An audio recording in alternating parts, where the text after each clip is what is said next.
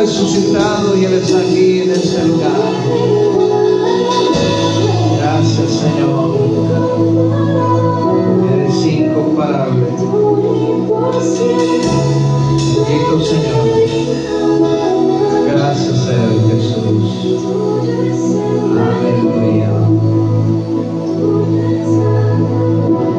Y a Dios, aleluya. Toma tu asiento, ponte cómodo. Dios está obrando en medio nuestro. Yo quiero que tú y yo nos tomemos este tiempo de poder estar leyendo la palabra de Dios por un tiempo y hablando de lo que Dios nos ha entregado.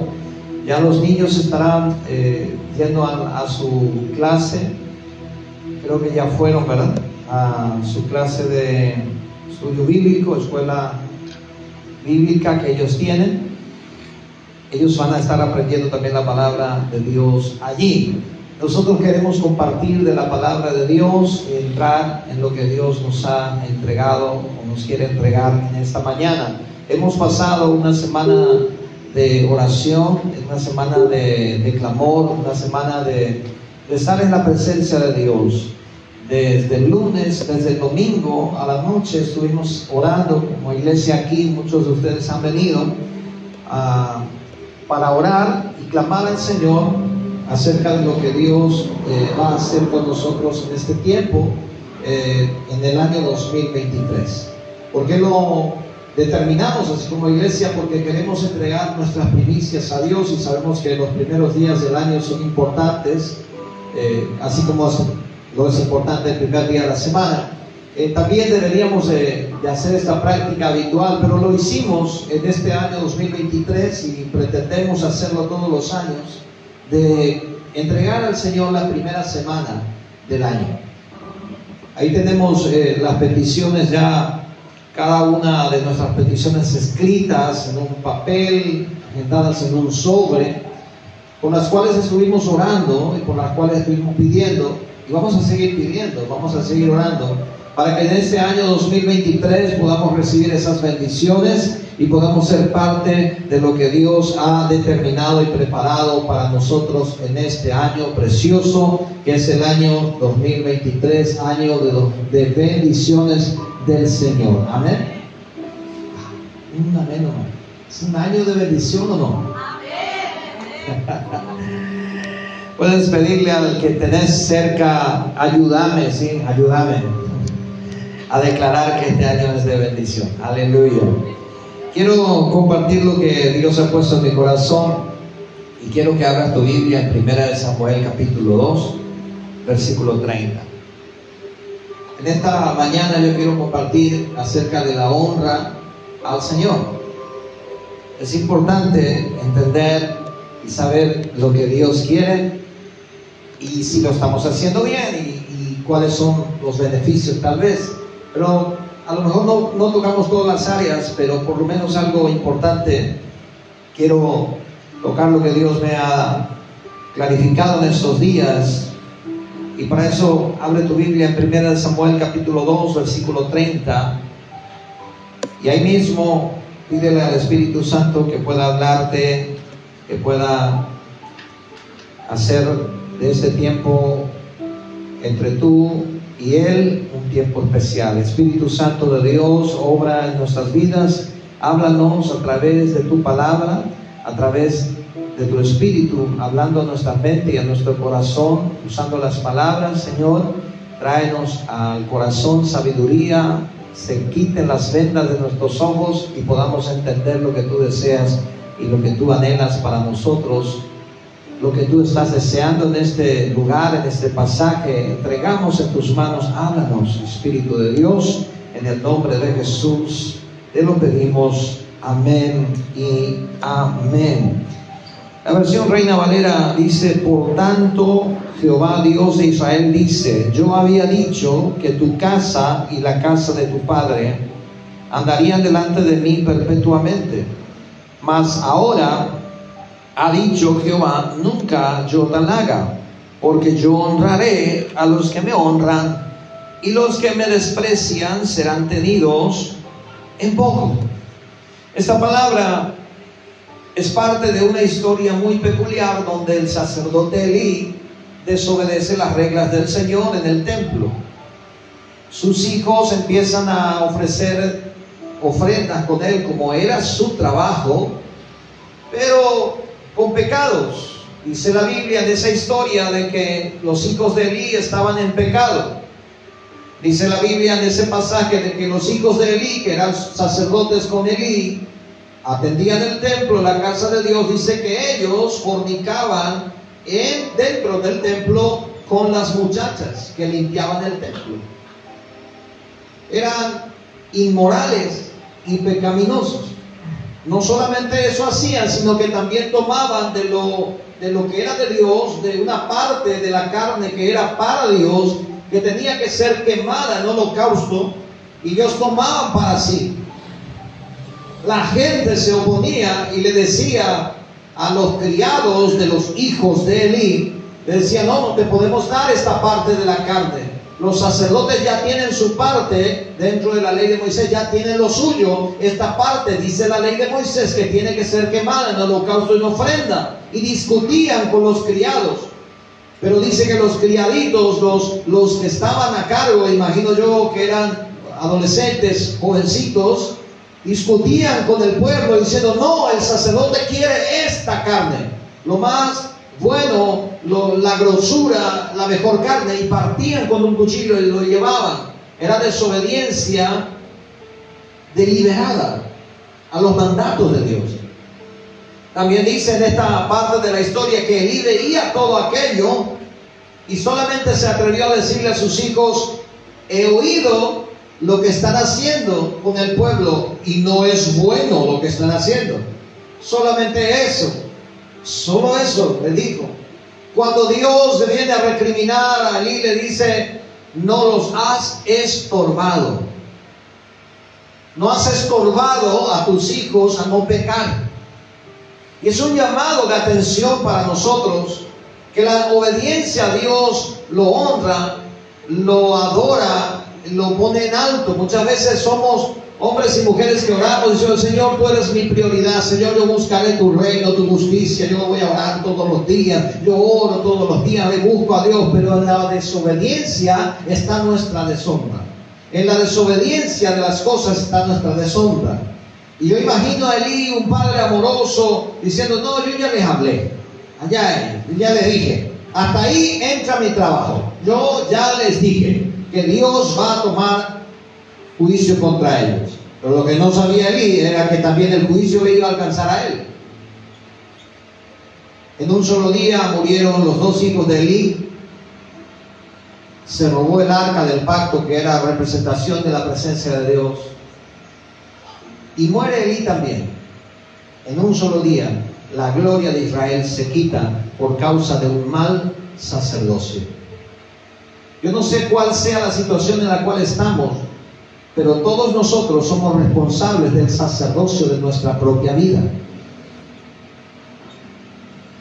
Si no eres padre de familia, eres responsable del sacerdocio de tu propia vida, de cómo está tu corazón con Dios, tu altar con Dios. Si eres padre de familia o madre, necesitamos entender que somos responsables de ese altar y esa presencia de Dios en esa casa. No podemos echarle la culpa a los hijos. No, los hijos son así. Mientras viva bajo mi techo, como papá, como mamá, yo le voy a enseñar las reglas. Que hay que adorar a Jehová. Hay un solo Dios. Y hay un solo mediador entre Dios y los hombres, Jesucristo hombre. Me estoy dando a entender, ¿no es cierto? Amén. Así que empezamos a analizar la honra. El que no honra a Dios abre la puerta al pecado. Y esto no inicia con la ley, esto inicia mucho antes de la ley. En Génesis 4, 6 y 7, el Señor le preguntó a Caín, ¿por qué estás enojado y te ves triste? Si tú haces lo bueno, yo te aceptaré, pero si haces lo malo, entonces el pecado te estará esperando para atacarte. En Reina Valera dice, el pecado está a la puerta. Te quiere dominar, pero tú debes dominarlo a él. Dios hablándole a Caín. Caín molesto, ¿por qué? Porque Abel ofreció una ofrenda, Dios se agradó de su ofrenda y no se agradó de la ofrenda de Caín. Porque Caín trajo lo que le sobraba y Abel trajo lo mejor de su ofrenda. La Biblia no especifica si había una orden, una regla, qué ofrenda tenían que traer. Pero lo que sí especifica es que a Dios le molestó la ofrenda de Caín. Sea el motivo que sea, yo estoy seguro de que Caín sabía que a Dios le iba a desagradar su ofrenda. Y Dios va a consolar a Caín, le dice, le advierte, tu pecado está en la puerta, cuidado, no te dejes dominar. Lo siguiente que pasa es que ya sabemos que Caín mata a su hermano por envidia. No aguantó. Caín no supo honrar a Dios, pero Abel honró con sus ofrendas. Producto de su deshonra de Caín hacia Dios, fue tentado por la envidia y por los deseos de homicidio hacia su hermano que finalmente ocurrieron. No entendemos muchas veces que nuestra cultura no nos ha enseñado a honrar, a respetar, pues tuvimos líderes políticos, militares y hasta religiosos que infundían miedo, infundían temor con autoritarismo. Así que nuestro respeto y nuestra honra se basaba en el miedo de que nos hiciera mucho daño o avergonzados. Eso no es honra, eso es miedo. Es una especie de respeto, pero es miedo, no es honra. Así que culturalmente es muy difícil entender que la honra que Dios está pidiendo no es miedo, es que lo amemos, es que lo honremos, es que lo valoremos. La Biblia nos enseña la manera de honrar al Señor y totalmente es lo opuesto a la religiosidad o valoración por conveniencia o falso sentido de seguridad, sino que tiene que ver con las convicciones firmes, la devoción y la pasión firme, con una identidad, por eso está allí muchas veces. Encontramos en la Biblia y también en, otros, en otras historias personas dispuestas a morir por Dios porque no tiene que ver con un sentido de religiosidad, de religión o sentido de conveniencia. A mí me conviene respetarle al gobernador, al intendente, porque me va a dar algo. Al diputado, al concejal, sea quien sea. A él le respetamos, a él le honramos, ¿cierto? El más querido en el barrio, ¿quién es? El, político de turno, ¿no es cierto? Cuando pierda el puesto ya no se le quiere también. Todo el mundo le lleva regalito, todo el mundo le saluda. ¿Por qué? Por conveniencia. Diga conmigo conveniencia. Porque te conviene. Pero Dios no es así. A Dios tenemos que adorarle y honrarle no porque nos conviene solamente, sino porque lo amamos. Él no nos obliga. La palabra honra significa valorar correctamente, respetar debidamente, dar prioridad, preferencia predilección y temor reverente. Por eso la Biblia nos enseña a nosotros, maridos, a nuestras esposas, tenemos que tratarlas respetuosamente como utensilios de honra, utensilios frágiles. Dice que tenemos que honrar el lecho matrimonial, porque eso es respetar y valorar debidamente en su lugar. Honra también significa honor, reverencia, ya sea hombres, ángeles, Dios mismo, estima de respeto y dignidad propia, demostración de aprecio que se hace a alguien por su virtud, por su mérito o lugar que ocupa delante de nosotros. Ahora, ¿qué es honrar a Dios? ¿Cuándo estamos honrándolo o cuándo estamos deshonrándolo? El que teme a Dios aprende a honrarlo. El que lo honra obedece siempre. El que teme a Dios aprende a honrarlo. Y el que lo honra lo obedece siempre, no algunas veces. Y quiero llevarte a Malaquías capítulo 1, versículo 6. Malaquías capítulo 1, versículo 6 es escrito en un tiempo donde los sacerdotes nuevamente estaban un poco desviados de la honra. Y el Señor habla a través del profeta y dice así, el Hijo honra al Padre y el siervo a su Señor. Si pues yo soy Padre, ¿qué es de mi honra? ¿Dónde está? Y si yo soy Señor, ¿qué es de mi temor? Dice Jehová de los ejércitos, sacerdotes, menospreciáis mi nombre y decís, ¿en qué te hemos menospreciado? Que ofrecéis sobre mi altar pan inmundo y dijisteis, ¿en qué te hemos amancillado? En que decís, la mesa de Jehová es despreciable. Y cuando ofrecéis el animal ciego para sacrificar, no es malo. Asimismo, cuando ofrecéis el cojo, el enfermo, no es malo. Preséntalo pues a tu príncipe, ¿acaso se agradará de ti o le serás acepto? Dice Jehová de los ejércitos. Atiendan una cosa, dice acá Dios, menospreciáis mi altar diciendo la mesa del Señor es menospreciable. Menospreciáis mi, mi, nombre diciendo no sirve de nada, pero los sacerdotes no habían dicho tal cosa, pero sus acciones decían eso. Las acciones decían que ellos no valoraban la mesa del Señor ni siquiera a Dios porque ofrecían este tipo de sacrificio. Un animal cojo, ciego, que no valía nada. Y le dice Dios, preséntale a tu príncipe a ver si te quiere, a ver si acepta, ¿verdad? ¿Cuánto le gusta recibir un regalito en Navidad, en Año Nuevo, verdad que sí? En mi cumpleaños, ¿verdad? Mi cumpleaños, mi esposa sabe que yo no amo mucho los regalos, pero el mejor regalo que me puede dar, eh, me dice, ¿sabe qué? Aquí estoy, vamos a compartir, vamos a comer, vamos a estar juntos. Y es el mejor regalo para mí, el tiempo de calidad. Para mí, tal vez para ti sea un reloj de oro, pero para mí, mi esposa sí, ¿verdad? Mi esposa me dice, está, está todo bueno tu tiempo, pero yo quiero algo, algo un poquito más te quiero mucho, me dice ella, quiero compartir contigo, pero un regalito no hace nada malo. Cada uno somos diferentes, pero el regalo en sí lo queremos recibir. Ahora Dios aquí estableció la manera de ser honrado a través de una ofrenda y ellos le traían una ofrenda que no valía nada. Una ofrenda menospreciada, despreciada. Esa es la manera que lo honramos. Y yo te pregunto a ti, nos hacemos esta pregunta, ¿será que le damos a Dios lo que no nos cuesta nada?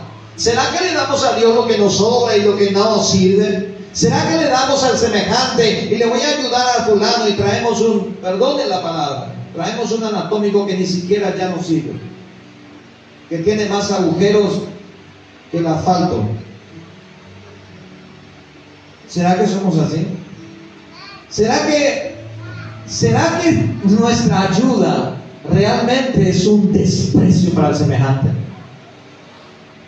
Si es así para Dios, hagámonos esta pregunta. ¿Será que le vamos a entregar ese regalo a nosotros mismos? Así que Dios dice, dale eso a tu príncipe, a ver si te acepta.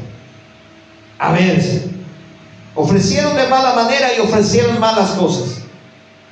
La manera en que honramos a Dios denota nuestro amor y obediencia por Él. La manera en que honramos a Dios demuestra nuestro amor y obediencia hacia Él. ¿Sabe qué dice primera de Samuel 15, 22 y 23? Samuel le dijo a Saúl, ¿tiene Jehová tanto contentamiento con los holocaustos y las víctimas como en obedecer a las palabras de Jehová? Ciertamente el obedecer es mejor que los sacrificios el prestar atención que el cebo de los carneros, porque como pecado de adivinación es la rebelión y como ídolos e idolatría infringir, cuando tú desechaste la palabra de Jehová, Él también te ha desechado para que no seas su rey. Lo llamativo es que Dios dice en su palabra de que Él lo que promete cumple, ¿no es cierto? ¿Sí o no? Ahora prometió que Saúl iba a ser rey y ahora lo cambia. Prometió que Samuel iba eh, perdón, Elí y sus hijos iban a andar delante de su altar perpetuamente y lo cambió. El primero de Samuel 2.30 dice, yo he dicho que te iba a tener a ti y a tu descendencia delante de mi altar, pero yo nunca tal haga porque me deshonraste. Así que Dios también espera que nosotros valoremos su promesa, su honra. La actitud que hacemos, la pasión que damos, el amor y la obediencia que tenemos a Dios, lo honran a Él. Porque muchos ricos en este mundo tal vez no les cuesta nada dar una ofrenda excelente, una ayuda excelente. Pero con eso tiene que ir la obediencia, la pasión y el amor. A Saúl no le costaba ofrecer holocaustos, pero sí le costaba obedecer. Tal vez a ti no te cueste traer una ofrenda, no te cueste diezmar, no te cueste ofrendar o ayudar al semejante, pero sí te cuesta obedecer lo que dice la palabra de Dios acerca del perdón, acerca del amor, acerca de la mentira, acerca de las maldades. Así que tiene que ir de la mano. Y quiero rápidamente hablar solamente de tres maneras de honrar a Dios. Uno es el tiempo. Dos es dando lo que tenemos. Ayuda, regalo, favor. Y número tres, a través de las personas. Honrando a nuestros hermanos. Básicamente, la honra se mide por lo que damos. Ya sea el tiempo, la economía, la solidaridad, pero siempre irá acompañada de una actitud de valoración y no una actitud equivocada. Cuando yo le doy a Dios mi obediencia, tiene que ser con una actitud correcta. Yo no puedo decirle a Dios, Señor, hace un año que te obedezco. ¿Y dónde está mi bendición? Eso es una actitud equivocada. Eso se llama chantaje. Yo me obedezco a él, así como los amigos de Daniel frente al pozo del horno de fuego dijeron al rey, sepa, oh rey, que nuestro Dios tiene el poder de librarnos de ese horno de fuego y de tu mano, pero si no nos libra, también tiene que saber que no nos vamos a inclinar ante esa estatua. Pero muchas veces nosotros queremos obedecer a Dios con una actitud equivocada traer nuestro diezmo y ofrenda y creer que todas las cosas nos van a salir bien. Yo le honro a Dios porque Él se merece y de paso Dios me bendice. Y si me van mal las cosas, yo no le estoy sacando en cara a Dios porque ¿quién soy yo para quejarme contra Dios? Me estoy dando a entender, ¿no es cierto? Yo le sirvo a Él porque le amo, yo le honro a Él porque Él se lo merece, porque Él me ha rescatado. Así que la primera cosa, la primera manera de honrarle es con el tiempo. Se verá mi actitud en esa calidad de tiempo, porque el tiempo que damos solo no es suficiente, sino que es la actitud y el interés genuino. ¿Cómo quiere decir eso? Que tú y yo, mi esposa y yo podamos decir, mañana a la tarde tomamos un tereré a las 5 de la tarde. Yo que soy más carente del, tiempo de calidad, le digo a mi esposa, quiero tomar un tereré contigo y hablar. Mi esposa me dice, bueno, mañana hoy, hoy, a la tarde a las 5 nos sentamos. Y bueno, y programamos, yo preparo el tereré, nos sentamos y ella trae su celular y su computadora. Y tomamos el tereré y ella me habla y en el celular está ah, chateando y en la computadora está trabajando. ¿Cómo me siento yo? Mal, malísimo. Me siento como el secretario que le está cebando tereré, ¿verdad? Ese no es tiempo de calidad. Y algunas veces venimos a Dios así. Venimos a la iglesia y tenemos nuestro celular a mano. Y entramos a la iglesia, las nueve y cuarto todavía no empezó. Ah, guardamos notificaciones de Facebook. A ver quién es. Felicidad. Y estamos así en la casa de Dios. Y después viene el pastor, está orando y nosotros estamos orando, orando. La muerte vencida. Sí, ya me voy a ir a 11, por ahí termina. Hermanos, de todo corazón le digo, si vienes a pasar tiempo con Dios, hazlo con calidad. Si vienes a rendirle a Dios, hazlo con calidad. Y no de mala gana, y no de mala manera. Porque sabe que eso no te va a bendecir. Y yo quiero que tú seas bendecido. Yo quiero que tú y yo seamos bendecidos. ¿Me estoy dando a entender? Amén. No es lo mismo sentarse a hablar con Dios y pensar en el trabajo todo el tiempo. No es lo mismo venir a la iglesia con la cabeza pensando en que mañana o ni siquiera mañana, saliendo de aquí tengo que ir a cocinar asado, que ahora lo que el pastor va a predicar todo. No es lo mismo, nada que ver. Cuando apartamos un tiempo para Dios y estamos con Dios y después si hay tiempo vamos a hacer otra cosa, vas a ver que tu salud mental va a mejorar, tu emoción va a estar concentrada y vas a recibir esa bendición del Señor. ¿Cuántos están conmigo? Amén. Ahora cuando alguien viene a limpiar la casa de Dios, por ejemplo, a dar su tiempo para, para estar aquí limpiando, nadie le paga. Nosotros como pastores venimos a limpiar la iglesia, los hermanos vienen a limpiar la iglesia por células. Nadie está dando tomada para tu combustible. Nadie. Si alguien creía eso, está equivocado. Esto es por amor, es por honra. Porque honramos nuestra casa, la casa del Señor. ¿Y qué pasa con eso? Tal vez no se verá el tiempo de calidad, pero sí se verá la actitud en ese tiempo. Es decir, yo puedo venir a limpiar la iglesia así refunfuñando, ¿verdad? ¿Por qué no le contratan una limpiadora? Refunfuñando. Esa actitud Dios la está mirando. Ni siquiera yo, a mí no me importa mucho. Dios la está mirando. Así que si vas a venir a dar un tiempo para Dios, una ofrenda de limpieza aquí, que bien falta nos hace siempre, hombres y mujeres sembrando su tiempo aquí o en el comedor de niños, es una honra, Señor. Hazlo con ganas, hazlo con fuerza, con ánimo, porque es para Dios que hacemos. Colosenses 3:23 dice, todo lo que hagáis, hacedlo de corazón como para el Señor y no para los hombres. Galatas 6:9 dice, así pues, hagamos bien a todos, sin desanimarnos, a su debido tiempo cosecharemos si somos constantes. La segunda cosa es dando. Y en este punto hablamos de dar económicamente. Podemos dar por diferentes motivaciones, pero cuando damos a partir de la honra o el aprecio, es cuando realmente se está honrando al Señor. De lo contrario puede ser limosna, dádiva, ayuda solidaria, como en guaraní decimos ¿verdad? Todo está bien y también tiene su recompensa. Pero la honra tiene otra recompensa. El dar por otras razones es muy común, movido por lástima, por sentirse bien haciéndolo, algo que me hace sentir bien, que estoy sirviendo al semejante, simplemente porque sabemos, porque para que nos aplaudan tal vez. Jesús dijo, Mateo 10, 42, cualquiera que dé un vaso de agua a estos pequeñitos, por cuanto es mi discípulo, de cierto digo que no perderá su recompensa.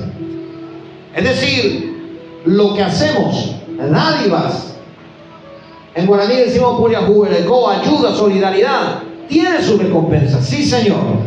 Pero el dar por honra es cuando te sientes con actitud de hacerlo y cuando no tienes lástima. Es decir, no esperas a que, perdona Luz que te ponga de ejemplo, no esperas, no esperas que Luz venga desaliñada con ropa rota, con zapatos rotos, despeinada. No espera eso para regalarle un zapato. Solamente le miras a Luz, toda arreglada, toda peinada, toda bien maquillada. Dice, pero yo le quiero a Luz y le quiero regalar a ella un zapato. Y le regalas un zapato. Eso es honra. Cuando no es por lástima o solidaridad, es por honra. Y eso tiene una valoración extra en el reino del Señor. Lo que damos a Dios es una honra. En Malaquías lo hemos visto. Las ofrendas menospreciaban al Señor. La mala ofrenda. Salmo 50, 23 dice, Dios declara alabanzas que lo honran. Honre su nombre. Si no alabas, no honras a Dios. Si no expresas, no honras a Dios. Si no das de tus palabras para Dios no lo honras. Proverbios 3.9 dice, honra Jehová con tus primicias y serán llenos tus graneros y tus lagares rebosarán de monstruos. Es decir, si yo le honro al Señor con mis primicias, que lo practicamos aquí siempre, si yo lo honro, Ya estamos estudiando la parte de la honra, como tiene que ser, no por lástima, no por por no por esas cosas, sino porque yo lo amo a Él, traigo lo mejor y traigo la primicia. Dios promete que rebosarán los lagares de mosto y habrá sobreabundancia. ¿Cuántos están aquí conmigo? Amén. Cuando todo lo que tenemos y alcanzamos consideramos como fruto de nuestro trabajo, va a ser difícil honrar a Dios. Lo vuelvo a decir. Cuando todo lo que tú y yo tenemos en casa, si tienes en el banco, gloria a Dios por eso, cuando consideras que todo lo que tienes es porque tú te sacrificaste y porque tú te esforzaste, a pesar de que eso tiene un grado de importancia y de valía, no le metes a Dios en la ecuación, va a ser difícil honrar a Dios.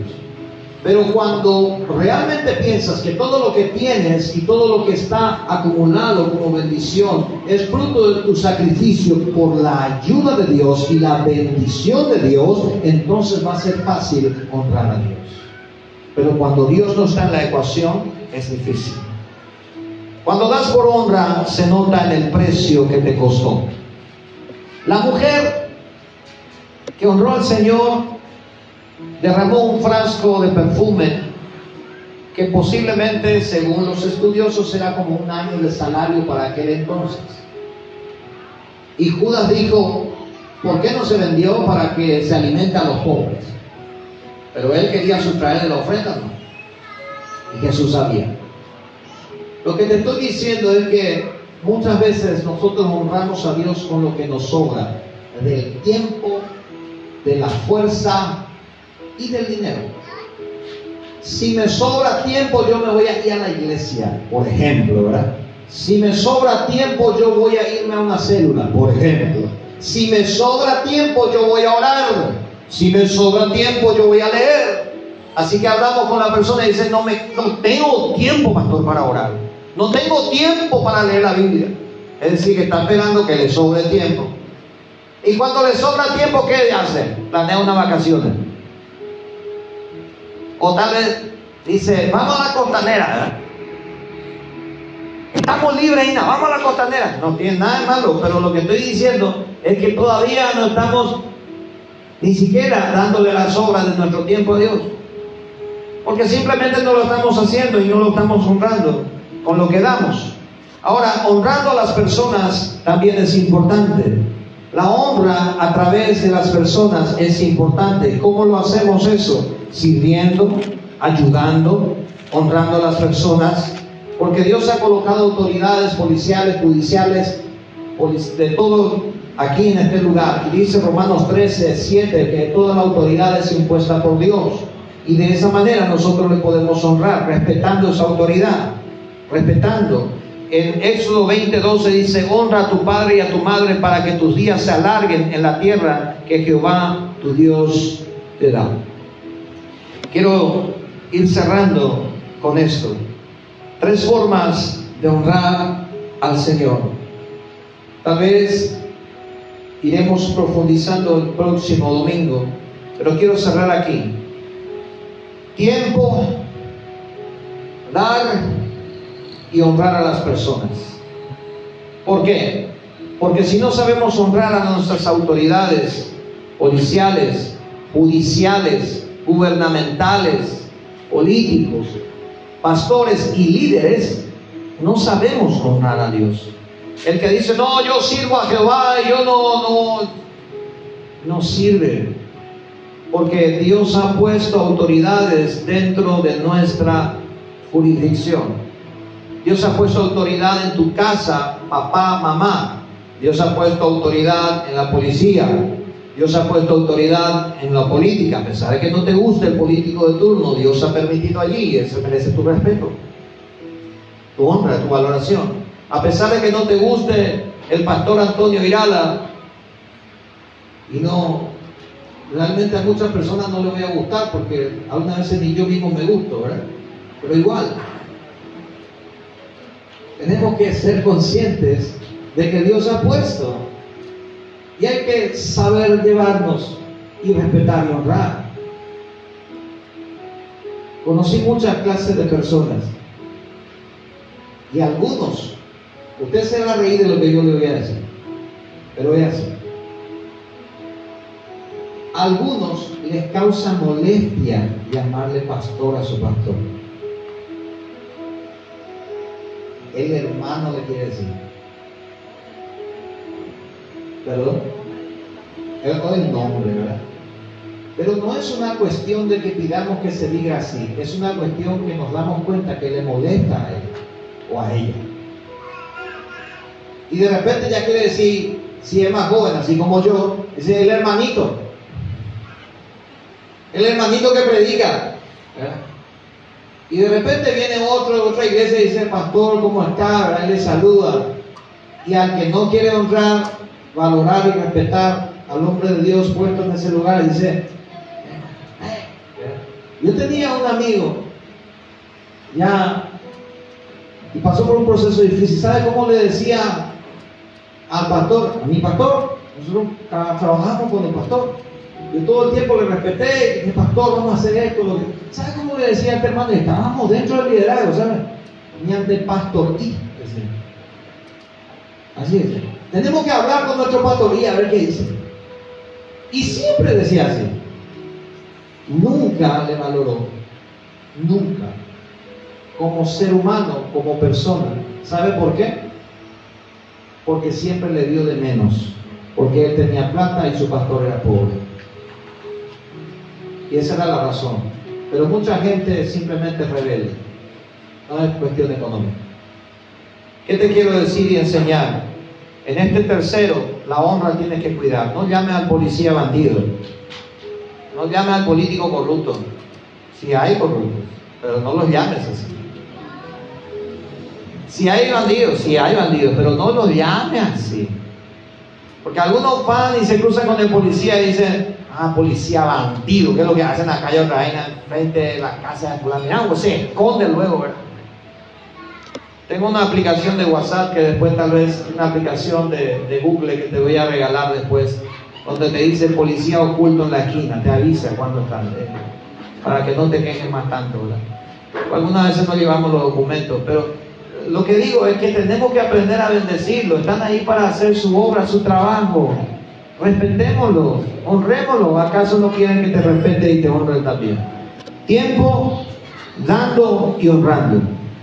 Puedes ponerte de pie conmigo Señor. Vamos a orar al Señor, perdón. Ponte de pie.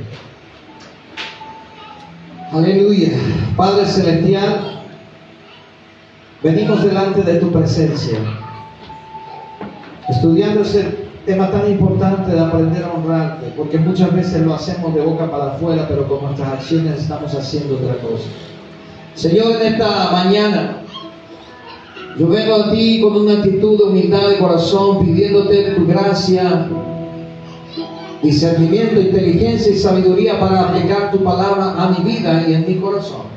A honrarte con la calidad de mi tiempo, con la fuerza de mi tiempo y no esperar que me sobre el tiempo para darte, no esperar que me sobre para poder darte lo que tengo, sino ofrecerte lo que me cuesta, ofrecerte lo mejor de mi vida, porque eso es honra.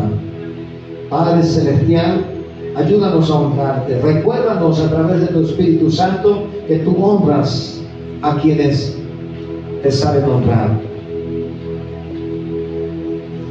La honra abre los cielos. En Primera de Reyes capítulo 3 versículo 1 al 5 se encuentra la ofrenda que hizo el rey Salomón cuando fue nombrado como rey. ¿Sabe qué hizo? Ofreció mil holocaustos. No tenía ninguna necesidad de hacerlo, pero él lo quiso hacer. Mil holocaustos, mil, mil sacrificios Y Dios le visita la noche y le dice, pídeme lo que quieras Dios se mueve por la honra y por la fe. Así que levanta tu mano al cielo conmigo y cerrando tus ojos, diga al Señor, quiero aprender más a honrarte cada vez más. Mi tiempo es tuyo, mi vida es tuya, todo lo que tengo es tuyo, yo quiero honrarte a ti. Oh, gracias Señor, gracias Jesús, yo quiero honrarte a ti, yo quiero adorarte a ti.